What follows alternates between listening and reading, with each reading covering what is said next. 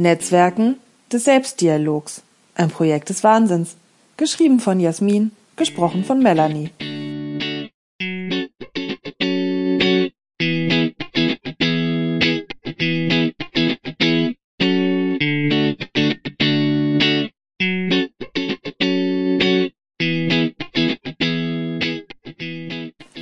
Als Design Thinking Moderatorin navigiere ich meine Designteams in Organisationsentwicklungsprozessen immer von einem Problemraum in einen Lösungsraum. So heißt das im Design Thinking. Der Prozess des Design Thinking nutzt diese beiden Begriffe, um klarzumachen, dass alles seine Zeit hat, das Grübeln und das Handeln. In der ebenso charmanten wie tiefgründigen Managementgeschichte Who Moved My Cheese des Change Management Gurus Spencer Johnson zeigen zwei Mäuseteams Schnüffel und Wusel und Grübel und Knobel, die Grundhaltung im Umgang mit Veränderungsprozessen. Das Buch habe ich sofort geliebt, als ich es vor vielen Jahren entdeckte.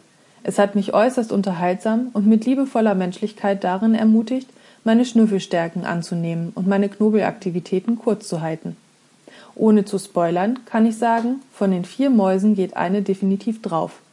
Die wird sich im Problemraum des Design Thinking Netzwerks festbeißen, mit Reflektieren, Beobachten und problemorientierten Fokussieren und käselos dahinsiechen, während die anderen Mäuse, die Turnschuh schnüren, den Kaninchen und dem Käse folgen würden und in den Lösungsraum mit Ideenentwicklung, Prototypenbildung und Testphase abschwirren. Das müssen schweizerische oder niederländische Mäuse sein. Ohne Käse läuft da nichts. Für mich sollte immer ein bisschen Chili dabei sein. Dann laufe ich noch schneller los, um den Käse zu schnappen. Mich hat schon immer interessiert, wieso einige Menschen erfolgreicher sind als andere und wie sie das konkret machen. Ein Schlüssel zum Erfolg, den ich auch bei mir entdeckte, ist, dass man strukturiert beide mentalen Räume zielsicher durchschreitet und ein Netzwerk im Rücken hat, das einen motiviert. Es scheint so einfach zu sein.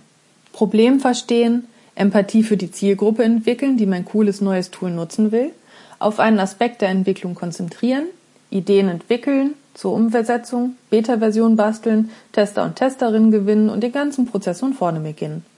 Aber in vielen beruflichen Netzwerken erlebe ich, dass man sich entweder einkuschelt in den Problemraum und wie eine Maus vor der Schlange hypnotisiert auf die Defizite starrt oder die Probleme auch ganz gemütlich beobachtet und damit selber zum Problemteil wird. Oder ich erlebe, dass ein Netzwerk von dem Problem überhaupt nichts mehr hören will, damit auch effektiv und effiziente Lösungsansätze nicht versteht bzw. bilden kann und in wildem Aktivismus Ressourcen verschleudert bis zur Selbstverbrennung.